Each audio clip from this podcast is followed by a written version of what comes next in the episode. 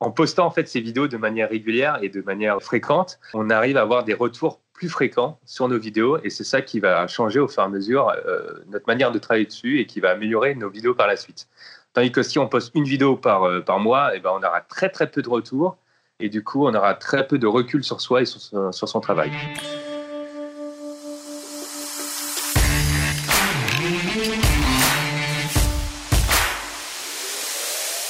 Salut et bienvenue sur les créateurs vidéo, le podcast. Je dois vous informer que on a mis pas mal de temps à tourner l'épisode d'aujourd'hui dans la mesure où euh, il y avait des problèmes de son. On a reporté deux fois et euh, le problème de son devait être réglé quelques semaines plus tard et malheureusement on est rentré dans le confinement à ce moment-là. Le micro de Vintage a pas pu euh, être rapatrié et donc eh ben on s'est posé la question soit de reporter à une date ultérieure, soit de tourner le podcast dans ces conditions-là avec euh, avec le téléphone de Vintage. Et il se trouve que voilà l'audio est pas parfait, mais le contenu est tellement bon que j'ai préféré enregistrer quand même et vous poster le podcast maintenant. J'espère que vous m'en tiendrez pas rigueur et sans plus attendre, on attend l'interview du jour. Salut Vintage. Salut, salut. Et alors Vintage, euh, toi tu arpentes les toits de Paris, euh, petite présentation de ta chaîne, donc a priori tu aimes par-dessus tout explorer, faire découvrir des lieux inaccessibles avec des escalades assez vertigineuses. Euh, sur YouTube depuis 2016, tu es suivi par 430 000 abonnés et tu as des vidéos qui génèrent en moyenne plus de 100 000 vues. Tu as posté déjà plus de 300 vidéos, dont une dizaine ont dépassé le million de vues. Vraiment, c'est des belles stats, impressionnant, et je suis ravi de pouvoir échanger avec toi aujourd'hui. Comment ça va? Bah écoute, tu m'apprends euh, beaucoup plus sur ma chaîne que je, le savais. je n'avais pas regardé toutes ces stats, mais euh, merci de m'en informer. Euh, sinon, ouais, ça va. Écoute, on est au je sais pas, 24e jour de confinement, il me semble. et tout, tout baigne, en fait. je m'adapte. Je, je, fais mes bails, je continue à m'entraîner tranquillement. Et j'ai la chance de, de pouvoir disposer d'un jardin et l'accès à mes toits pour euh, faire passer le confinement euh, de manière meilleure. Quoi. C'est cool, t'optimises alors. Exactement. Est-ce que tu peux nous dire comment, comment tu as commencé sur YouTube? Comment a commencé ton aventure sur YouTube?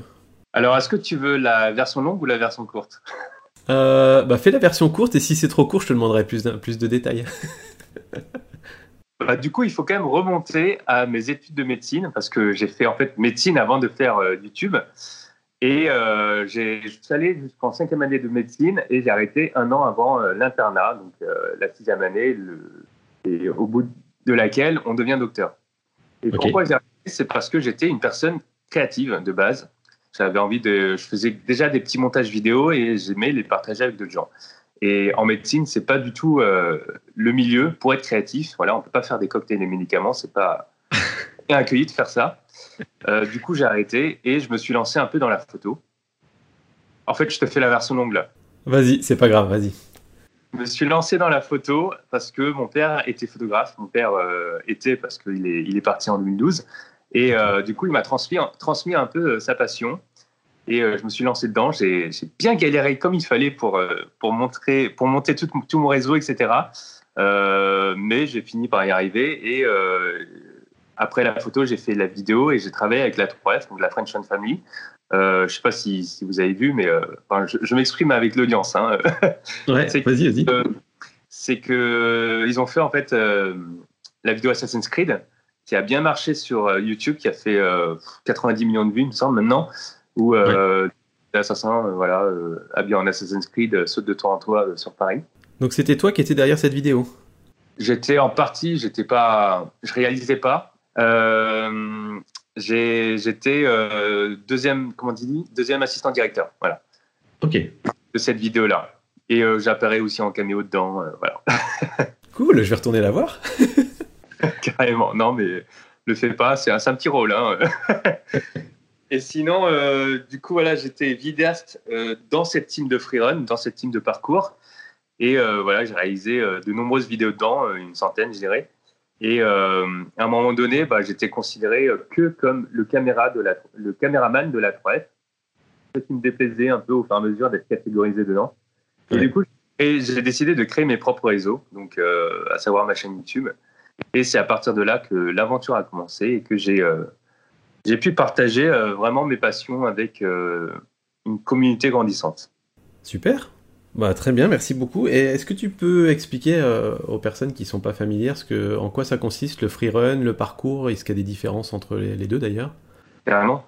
Alors déjà, le, parcours, ça a été inventé par David Bell, en France donc, et euh, ça consiste en une méthode de déplacement euh, efficace entre deux points, un, enfin, un point donné, un autre point donné.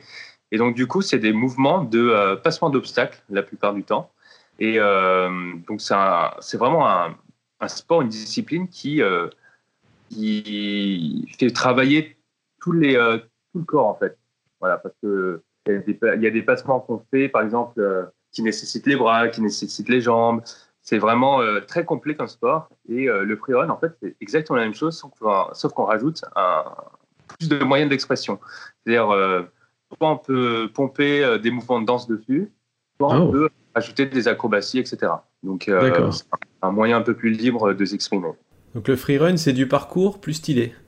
Exactement. le, parcours, c'est aussi stylé. C'est juste que c'est un peu plus libre, en fait, comme discipline. C'est moins euh, euh, catégorisé, on va dire. Moins, il y a moins de limites. D'accord. D'accord. Il n'y a pas la note artistique, quoi. Après, ça dépend ce qu'on considère comme artistique. Mais il n'y a pas d'acrobatie, on va dire. On est rarement la tête à l'envers. D'accord, d'accord. Euh, est-ce que tu peux nous dire quelle est la vidéo que tu préfères sur ta chaîne et surtout pourquoi? C'est pas forcément celle qui a fait le plus de vues, mais une qui, t'a marqué. Ouais, ouais, ouais, carrément. Il y en a une que j'ai fait très récemment, ça remonte à six mois. J'étais euh, sur un pont euh, non loin de Toulouse. et en fait, j'y étais avec un pote et notre vidéo, en fait, le concept, c'était de l'escalader, en fait, ce pont-là et de faire des défis, notamment bah, des défis un peu dangereux, certes, euh, mais c'est des challenges personnels que je m'étais fixé. Euh, voilà, où on, on, flirte un peu avec le vide dessus, parce que c'est un pont qui mesure 100 mètres. Donc, euh, la moindre erreur peut nous la vie, en fait. Et donc, mais comme j'ai un, bon entraînement, j'ai beaucoup d'expérience, ça fait une dizaine d'années que je pratique maintenant.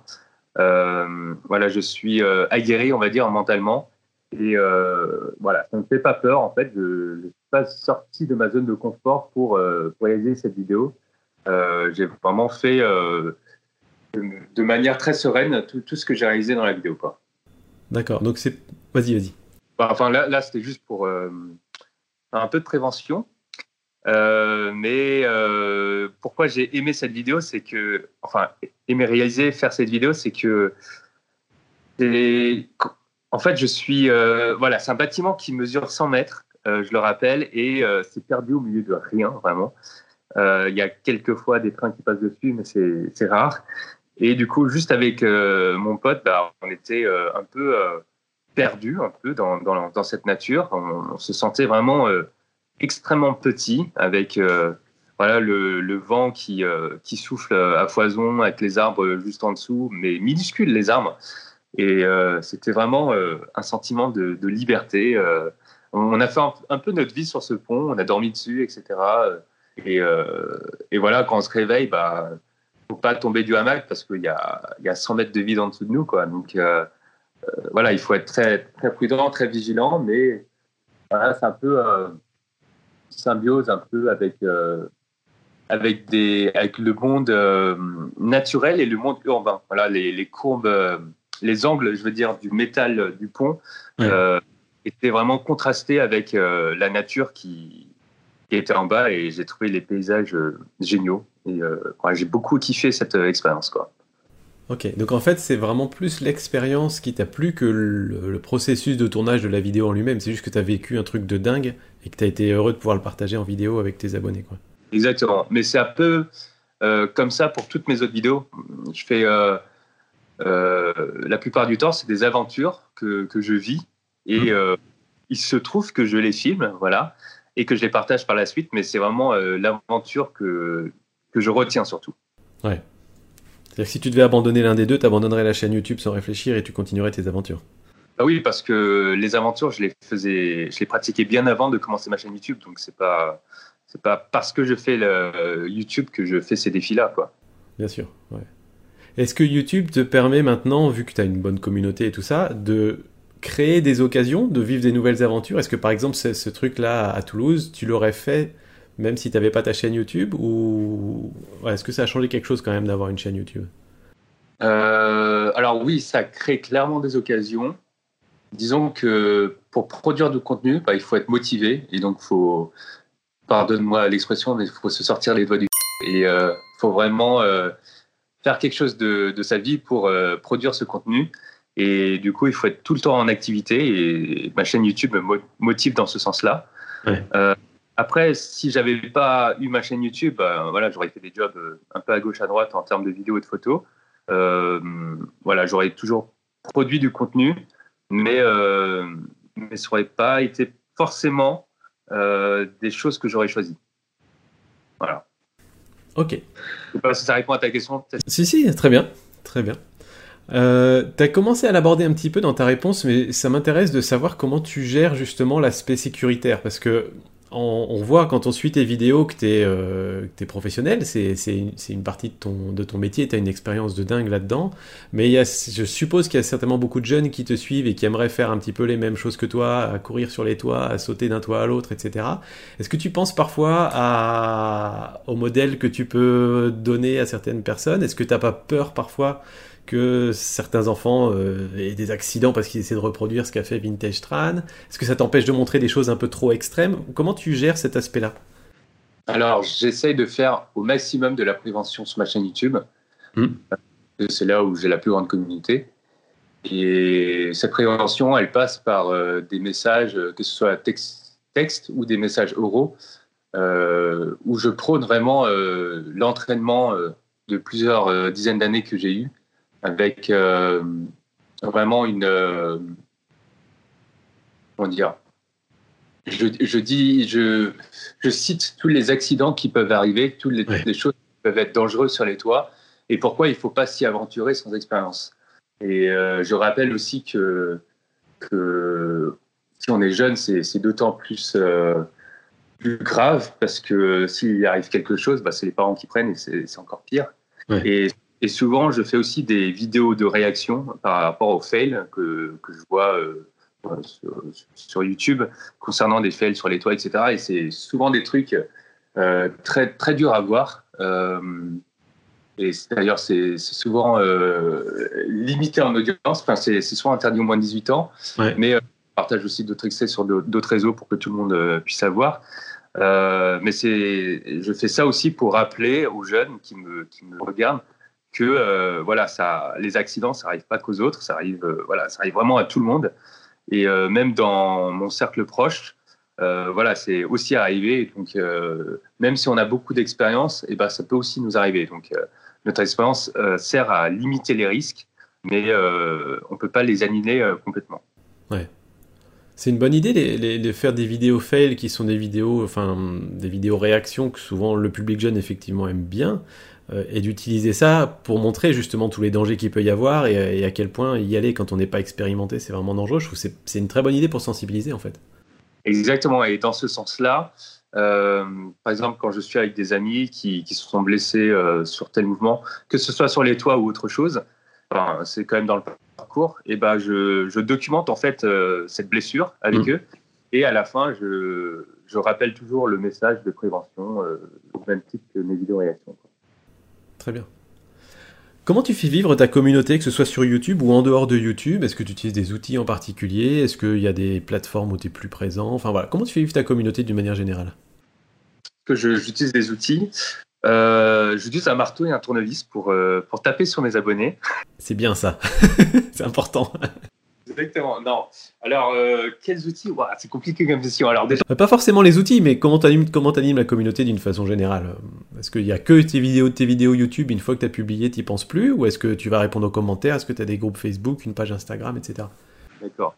Alors déjà, je me considère YouTuber, puisque c'est sur cette plateforme-là que j'ai le plus d'abonnés.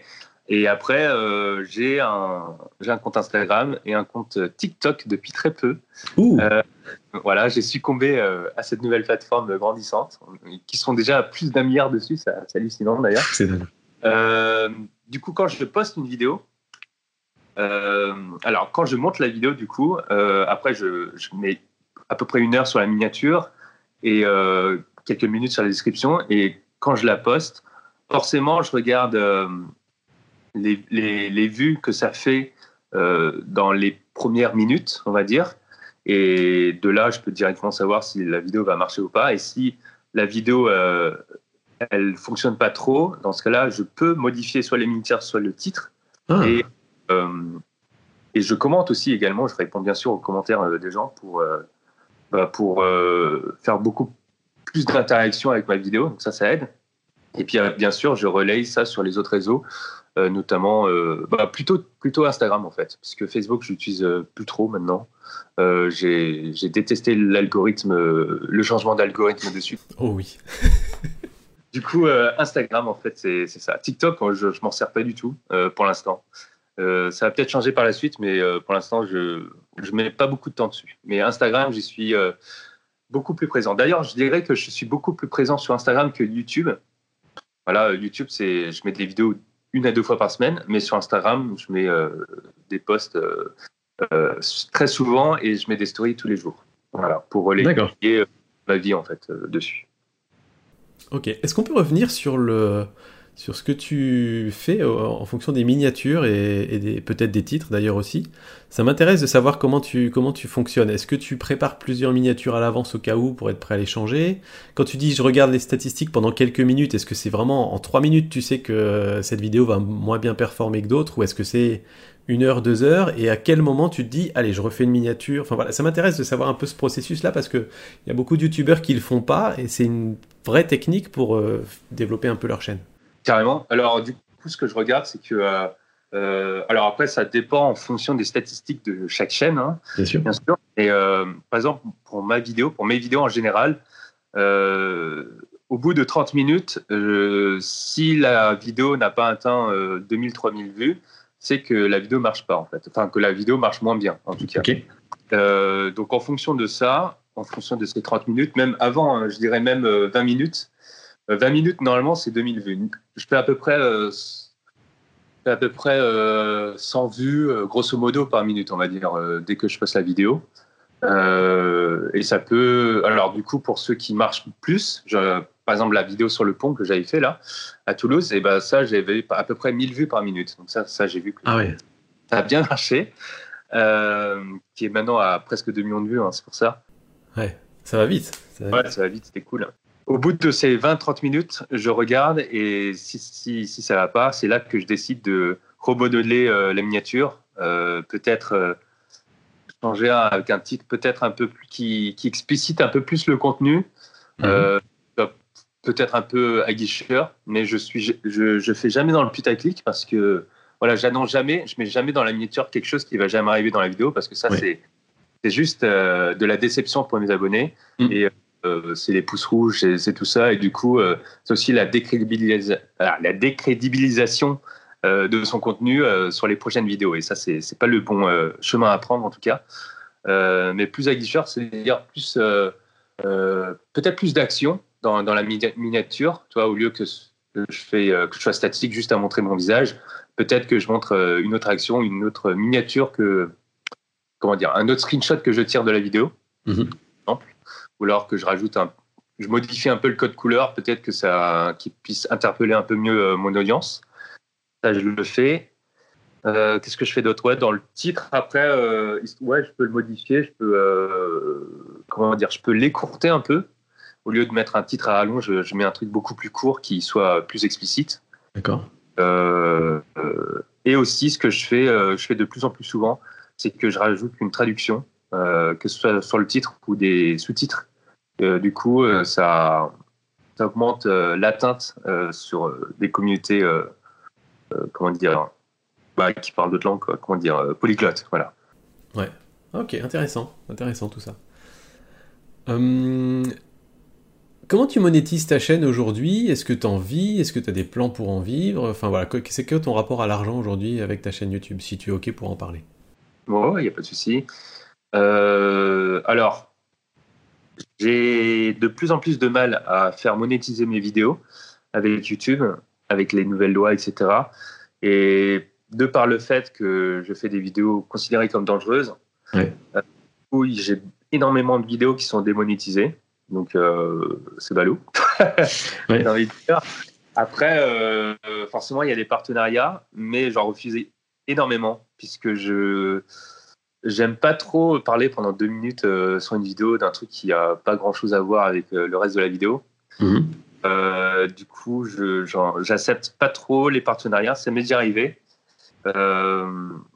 mais le problème avec la monétisation de la vidéo, c'est que ça va biaiser un peu ton contenu. Et, euh, et comme mes vidéos sont euh, majoritairement démonétisées, et ben, j'ai envie de dire que c'est un plus euh, pour moi qui ça me permet de partager plus en fait. C'est-à-dire que si tu, si tu veux, ton objectif c'est de gagner de l'argent sur YouTube, forcément tu vas faire des contenus qui plaisent à ton audience et qui soient mmh. monétisés. Et les contenus qui plaisent à ton audience te plaisent pas forcément. Donc tu vas avoir des espèces de moules euh, que d'autres euh, youtubeurs ont succombé. Hein. C'est pour ça qu'on voit un peu euh, toujours la même chose sur YouTube. Et moi, j'ai pas envie de rentrer dans ce moule-là et j'ai vraiment envie de faire des trucs qui, me plaisent. C'est pour ça que sur ma chaîne, si on regarde, il a pas que, je suis pas que sur les toits. Si, si j'étais que sur les toits de Paris ou les toits d'autres villes, tout le temps, en train de faire des trucs illégale, euh, très dangereuse et tout ça, euh, franchement, j'aurais déjà un million d'abonnés euh, maintenant, quoi. Sauf que c'est vraiment pas ce qui m'intéresse. C'est vraiment YouTube pour moi, c'est un album, un album vidéo, un album photo où je partage un peu mes souvenirs. Et voilà, j'ai des fois, je le dis, j'ai la flemme d'aller, de sortir et d'aller sur les toits. Hein parce que ça demande une énergie monstrueuse de repérage et puis de, il faut faire des sauts, etc. Donc euh, c'est pas toujours évident. Euh, et quelquefois j'ai juste envie de profiter de ma vie et de faire des choses qui, bah, qui, m'épanouissent, on va dire, qui m'enrichissent. Et euh, c'est pour ça que je partage autre chose et qui soit pas forcément monétisable, mais mais ça me plaît. Voilà. Je, je, reparaphrase ce que je dis, mais je pense que le message est passé. Ouais, c'est tout à ton honneur. C'est-à-dire que tu, tu, tu, ne veux pas tomber dans cette espèce d'autocensure que certains créateurs peuvent, euh, peuvent vivre, entre guillemets, en se disant, bah, vu que ça c'est pas monétisé, je vais éviter ce contenu, je vais plutôt faire du contenu comme ça parce qu'il y a plus de chances que ça marche. Et ça, c'est vraiment, vraiment chouette. Après, euh, de temps en temps, je suis con hein, dedans parce que forcément. Euh, après, c'est différent. C'est-à-dire que les toits de Paris, moi, c'est ma passion. Ouais. ils montent, enfin, ça me dérange pas d'y monter, de faire une vidéo dessus, mais je veux pas faire que ça, en fait. Voilà. Et c'est intéressant aussi de voir que, je veux dire, tu as une chaîne YouTube qui marche bien, tu connais les formats qui marchent bien et qui cartonnent sur ta chaîne, et tu décides sciemment de ne pas faire que ces formats-là. Et ça, c'est un, autre travers qui est en dehors de, l'idée de la monétisation. C'est un autre travers où certains tombent dedans, de dire, bah, je sais que ça marche bien, ou je vais faire des millions de vues, donc je fais que ce format-là. Mais au final, peut-être 2-3 ans après, tu te retournes et tu regardes ce que tu as fait pendant 2 ans et tu te dis, mais c'est pas moi, je me suis pas éclaté, j'aurais voulu faire d'autres choses. Et, quelque part, tu penses un peu à toi d'abord et je trouve que c'est vraiment, vraiment chouette. Ouais, tout à fait, ouais. c'est exactement ça, ouais. Très bien. Est-ce que tu vis de ta chaîne YouTube aujourd'hui ou tu as une activité à côté? Ça dépend de moi. On va dire que, grosso modo, si j'avais que YouTube, je pense que ça serait difficile d'en vivre. Euh, mais c'est pour ça que oui, j'ai plusieurs activités à côté. Alors, on, parle de vivre de, ma, de la monétisation de ma chaîne ou de YouTube en général? Plutôt de YouTube en général, ça inclut les partenariats, éventuellement du merchandising, je sais pas si tu en as, ce genre de choses. quoi. D'accord. Alors, euh, non, c'est un peu difficile quand même. Donc, euh, au-delà de la monétisation partielle de mes vues, et des rares partenariats. Après, j'ai aussi, euh, je fais aussi des reviews de skate électrique qui marchent bien sur ma chaîne. Ouais. Et en fait, euh, à chaque fois que quelqu'un euh, achète un skate électrique via une de mes vidéos, un de mes liens d'affiliation, et ben moi, c'est mhm. une commission. Et, et ça, c'est pas mal. Ça, ça, ça, complète une, une part de mon activité. Euh, mais j'ai surtout un job à côté. Moi, je suis aussi également vidéaste, euh, voilà, pour euh, de la danse d'ailleurs, pour de la pole dance. Ouais. Voilà, moi, j'en fais pas, j'en pratique pas, mais je filme toutes les compétitions nationales et également toutes les représentations, les événements, etc. J'en fais énormément. Et du coup, ça, ça me rémunère ponctuellement, on va dire. Et en plus de ça, je fais aussi, j'ai continué la photo, je, je shoote des modèles sur les toits. Et voilà, ça marche plutôt bien, on va dire. Ça marche surtout, bien sûr, dans les périodes chaudes, dans les périodes hivernales. de déhancher en lingerie sur les toits, c'est c'est pas le kiff quoi. Ouais. ça c'est, on va en parler à la modèle pour voir un peu ce qu'elle en pense. euh, c'est déjà arrivé, mais ouais, que, franchement respect à, respect à elle. Hein. J'aurais pas pu. Ok, donc tu as vraiment beaucoup de cordes à ton arc et, du coup tu peux équilibrer un petit peu et t'as pas besoin de te mettre à fond à 100% euh, que sur YouTube ou à 100% dans, le, dans tes vidéos, dans tes vidéos de pole dance par exemple. Tu peux vraiment euh, faire un petit peu ce que tu veux et, rééquilibrer quand tu en as envie ou quand tu en as marre, quand tu veux changer. Exactement, Voilà, si YouTube euh, venait à se casser la gueule, voilà, j'ai toujours Instagram et TikTok maintenant. Instagram sur lequel on peut faire des partenariats et TikTok qui euh, commence à, faire de plus en plus de partenariats. Est-ce que tu es en contact avec la communauté des, alors je sais pas comment les appeler, les explorateurs de toit, les riders, les, parcours, les Yamakasi Je parle comme quelqu'un qui connaît rien, mais j'y connais rien. Est-ce que tu en connais d'autres? Est-ce que vous faites des collabs? J'ai vu que tu étais passé dans Riding Zone aussi. Enfin voilà, comment ça se passe tout ça? Alors, euh, il y a une communauté de toitoruphiles qu'on appelle, euh, des gens qui, montent sur les, qui aiment bien monter sur les toits, et de urbexers aussi, euh, voilà, qui font, qui découvrent des, des, choses abandonnées, des, maisons abandonnées ou des sites industriels, etc. Alors, je t'avoue que je ne côtoie pas trop ces gens-là. je suis, je suis très, j'aime bien bouger en petite communauté avec euh, mes amis proches, euh, donc qui font partie de la 3F, la French Family, dont j'ai parlé euh, tout à l'heure. parce que c'est des gens que je connais très très bien, je connais très bien leur niveau, et donc du coup, quand je suis sur les toits, on n'a pas besoin de se surveiller les uns les autres pour savoir mmh. à l'aise ou pas. donc c'est avec ces gens-là que, que je préfère bouger. Quoi. Après, concernant les collabs, J'en ai fait, j'en ai fait, mais très très peu en fait. Disons que j'avais une stratégie au début de ma chaîne qui consistait à accumuler déjà 100 000 abonnés avant de, de faire d'autres collabs en fait. D'accord. Euh, pourquoi? Parce qu'en fait, je voulais que la, la communauté que, que, que, je construisais soit là pour moi et ne vienne pas de quelqu'un d'autre, euh, ce qui aurait pu euh, biaiser mes vues en fait par la suite si je faisais autre chose. Voilà. et du coup, je, continue un peu ce, ce système-là. Euh, euh, parce que euh, parce que ça me plaît. Ouais, donc c'est-à-dire que toi, ta vision des collabs, c'est euh, on va pas forcer une collab si on n'a pas envie de la faire. Mais par contre, tu, tu, tu fais volontiers des vidéos avec d'autres personnes qui sont des personnes que tu connais, en qui tu as confiance, dont tu connais le niveau et la bande de potes, quoi. Ouais, surtout que les collaborations, en fait, le, bah, l'objectif d'une collaboration, c'est de gagner des, des nouveaux abonnés avec d'autres communautés. Et du coup, c'est bah, c'est pas, euh, comme je disais précédemment, moi, euh, YouTube, c'est.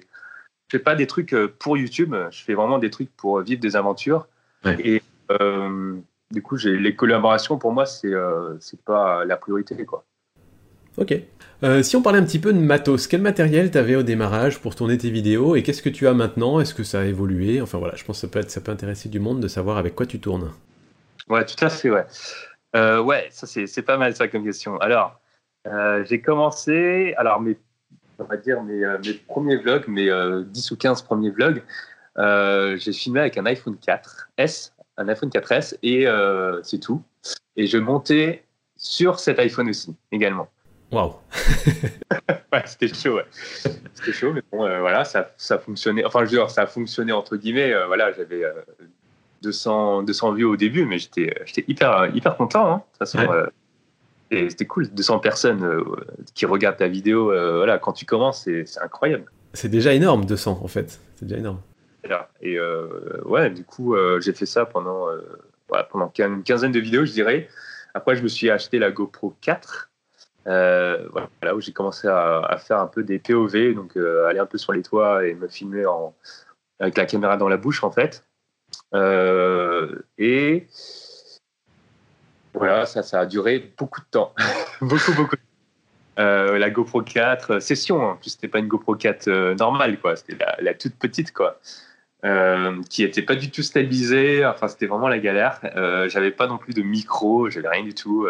Si, j'ai quand même mon, j'avais quand même mon Alpha 7S à côté, mais j'utilisais rarement parce que moi, il faut que je sois très mobile sur les toits. J'ai pas, je peux pas. Donc, du coup, la GoPro, ça suffisait amplement pour la faire. Et maintenant, du coup, euh, trois ans et demi euh, après le début, Voilà. Et bah, j'ai maintenant. J'ai toujours une GoPro, une GoPro 7, une GoPro 8, voilà, qui permet de capter un, audio bien meilleur et surtout une qualité d'image de fou. Hein. Vraiment, la stabilisation est, incroyable sur ces, appareils-là. Et j'ai un, un, iPhone 7 et un Google Pixel qui est malheureusement tombé en, en panne, mais J'attends de le réparer. Et je suis toujours sur des appareils très légers, très mobiles. Voilà, euh, j'ai aussi un DJI Osmo Pocket et une caméra 360 qui, est l'Insta360 euh, One X. Et euh, voilà, mais tout ça, c'est vraiment des, petits appareils qu'on peut mettre dans un petit sac et qui me permet de me déplacer à l'aise sur les toits. Si je dois faire un saut entre deux toits, bah, je peux le faire avec tout ce matériel-là. Pareil, si j'escalade sur plusieurs étages, bah, je, peux le je peux transporter mon matériel sans me fatiguer. Et donc, euh, c'est pour ça que je privilégie euh, ce type de matériel, quoi, cette portabilité. Quel conseil t'aurais aimé recevoir quand tu as démarré sur YouTube au tout début? Est-ce qu'il euh, y a un conseil où tu te dis ça, ça aurait changé les choses, tu aurais pris les choses autrement? Enfin voilà, est-ce qu'il y a un conseil qui t'a manqué? Hum, Alors, moi je m'étais bien renseigné avant, en fait, avant de commencer ma chaîne. J'avais suivi pendant un an plusieurs vlogueurs et youtubeurs pour savoir vraiment les stratégies que eux ils avaient adoptées avant de me lancer, donc euh, je savais un peu les, bases. Mais si je devais émettre un conseil, c'est vraiment, euh, ouais, c'est vraiment celui-là. C'est attends pas que ton montage te satisfasse. je recommence. Vas-y. Satisfasse, c'est pas un mot. Euh, attends pas que ton montage te satisfasse à 100%, parce que du coup, euh, tu la posteras jamais. Voilà, on peut pas être 100% content de son montage. il y a toujours des plans qui, qui foirent. Euh, du coup, je me conseillerais de d'être, euh, d'attendre vraiment que ça soit peut-être à 70% ou 80% et de le poster. Comme ça, ça permet euh, plusieurs choses. Déjà, l'une, de déjà de poster un contenu. Voilà, c'est déjà une, étape énorme. Mm. beaucoup de youtubeurs qui commencent ont du mal à, à franchir. Euh, et puis, quand on commence à poster 70% euh, d'un travail qui, qui, nous satisfait, et eh ben, on arrive à poster plus fréquemment. Voilà. Parce que si on attend que ce soit 100% à chaque fois ou 99%, et eh ben, ça arrivera euh, voilà, tous les mois ou tous les ans. Alors que quelque chose voilà, qui, qui demande moins d'efforts, moins de satisfaction, ben, j'ai arrivé, arrivé, à poster en fait tous les jours pendant trois semaines au début. Et après, je me suis relâché un peu et j'ai posté tous les deux jours. Puis après, c'est, ça allait sur les trois jours. Euh, euh, je, je, dérive un peu, hein, je suis désolé. Vas-y, pas de souci.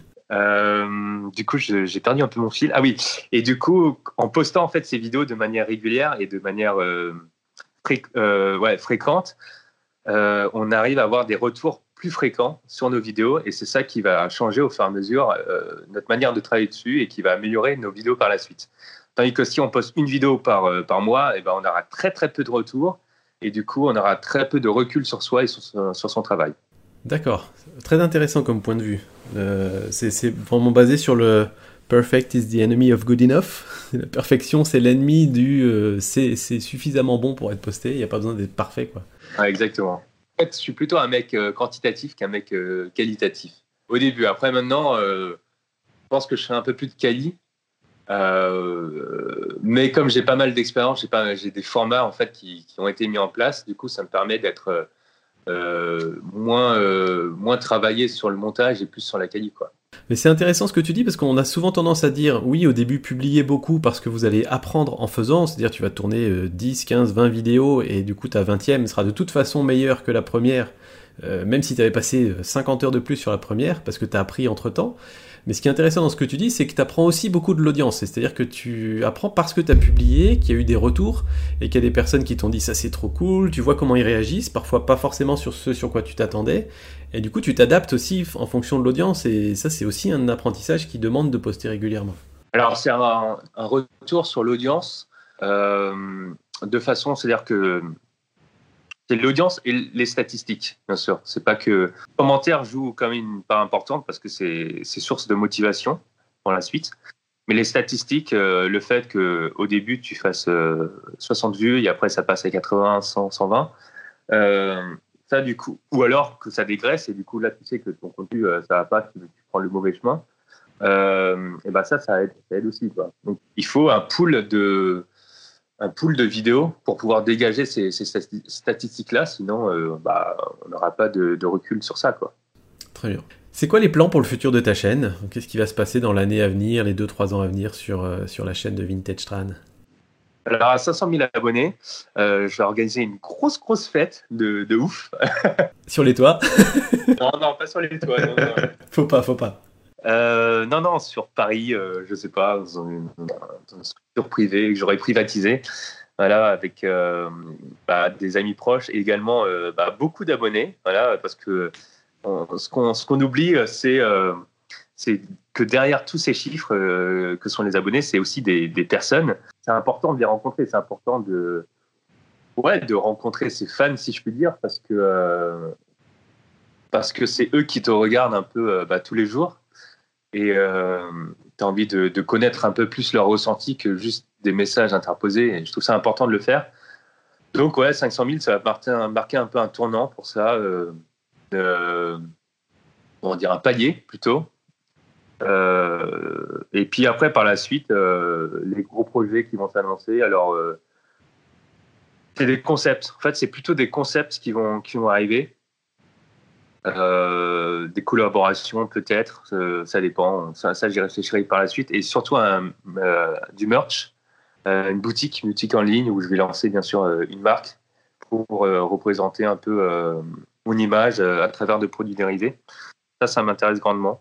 Et puis surtout, voyager à fond la caisse. Vraiment, il faut que, que je découvre vraiment les, les toits des autres villes du monde. Oui, pas forcément que, que les toits. En fait, ce que je que je dis dans mes vidéos euh, très souvent, c'est que je prône un peu un, répertoire euh, de sensations. Mm. C'est-à-dire que, euh, en fait, on a tous un, on a tous à disposition des, comment dire, des émotions, voilà, qu'on vit à travers d'événements qui, qui, se passent autour de nous. On a une palette de, de goûts parce que voilà, on, a, on, connaît la, cuisine traditionnelle française ou alors euh, chinoise, etc. Mais, euh, mais rarement, enfin, à part si, enfin, si on voyage pas, on connaîtra jamais d'autres euh, types de nuances d'émotions, de types de nuances de goût. Et moi, je trouve ça important de rajouter ces nuances à, à ce répertoire-là, ce répertoire un peu, un peu physique et spirituel que j'ai. Et c'est pour ça que j'aime bien voyager dans d'autres pays pour euh, goûter des trucs euh, complètement euh, hardcore. Vraiment, je parle au niveau des plats, par exemple. Il y a des plats que je vais trouver dégueulasses, enfin, qui seront peut-être dégueulasses au goût, au goût, mais ça sera un goût nouveau. Voilà. C'est ça que je trouve ça enrichissant. Et, du coup, ce, cette découverte gustative, et eh ben, je superpose aussi à la découverte aventuresque, si je puis dire. Euh, au niveau des, activités que je vais pratiquer, euh, au niveau des choses que je vais voir, des paysages. Voilà, tout ça, j'ai envie de, de, me construire, en fait, tout simplement. Très bien, donc on a des chances de te voir dans les années à venir euh, en train de grimper le Golden Gate Bridge à San Francisco ou en haut de la canopée de la forêt amazonienne ou un truc comme ça, non? Tout à fait, tout à fait. Waouh Je vais partir loin, ouais, je vais partir très loin partir très loin ou très haut, très bas, euh, dans, dans, les fonds marins, je sais pas. Ah oui. Je sais pas, j'ai envie de, j'ai envie de, de, découvrir tout ça, quoi. Ah ouais, et puis, euh, non, ça va être, euh, ça va être cool. Mais bon, 2020 pour l'instant, c'est, c'est dur, hein, pour l'instant. C'est mal barré là pour voyager. du coup, ouais, peut-être 2021, du coup, enfin, on verra. Mais en tout cas, j'ai hâte. Excellent, super. Un grand merci à toi, euh, Vintage, pour avoir répondu à toutes mes questions. Euh, c'était super intéressant. J'espère que les, tous les youtubeurs qui nous écoutent, et non youtubeurs aussi d'ailleurs, auront, auront, appris plein de choses et pris des bonnes notes. Je te laisse le mot de la fin. Je te prends à froid comme ça. Qu'est-ce que tu veux dire euh, pour terminer? Waouh, c'est complètement à froid. Alors merci déjà. merci déjà à toi, Sylvain, de m'avoir reçu. C'est très plaisant comme petite interview, comme d'avoir pu converser avec toi sur tous ces sujets voilà, si, vous voulez vous lancer sur YouTube, du coup, euh, moi, je vous redonne le conseil de, de faire le plus de contenu possible et puis, euh, attendez d'avoir des, retours euh, pour, améliorer votre contenu. Et n'allez pas sur les toits si vous n'êtes pas entraîné, si vous n'avez pas d'expérience, n'y allez pas tout seul, n'y allez pas avec. Enfin, ouais, n'y allez pas tout seul, ou si vous y allez, y allez avec quelqu'un qui est expérimenté dans le domaine. Et sinon, bah voilà, gardez la pêche, la motivation, les amis. On se serre les coudes et puis voilà, basta. C'est tout ce que j'ai à dire. Merci beaucoup. C'est pas facile comme exercice, hein, le mot de la fin. Merci beaucoup à toi et on donne rendez-vous du coup à tous ceux qui le souhaitent. Euh, abonnez-vous au podcast pour avoir très bientôt, le mois prochain, l'interview d'un ou d'une nouvelle créatrice ou créateur YouTube euh, sur les créateurs vidéo, le podcast. Merci beaucoup. Salut. Merci. Ciao.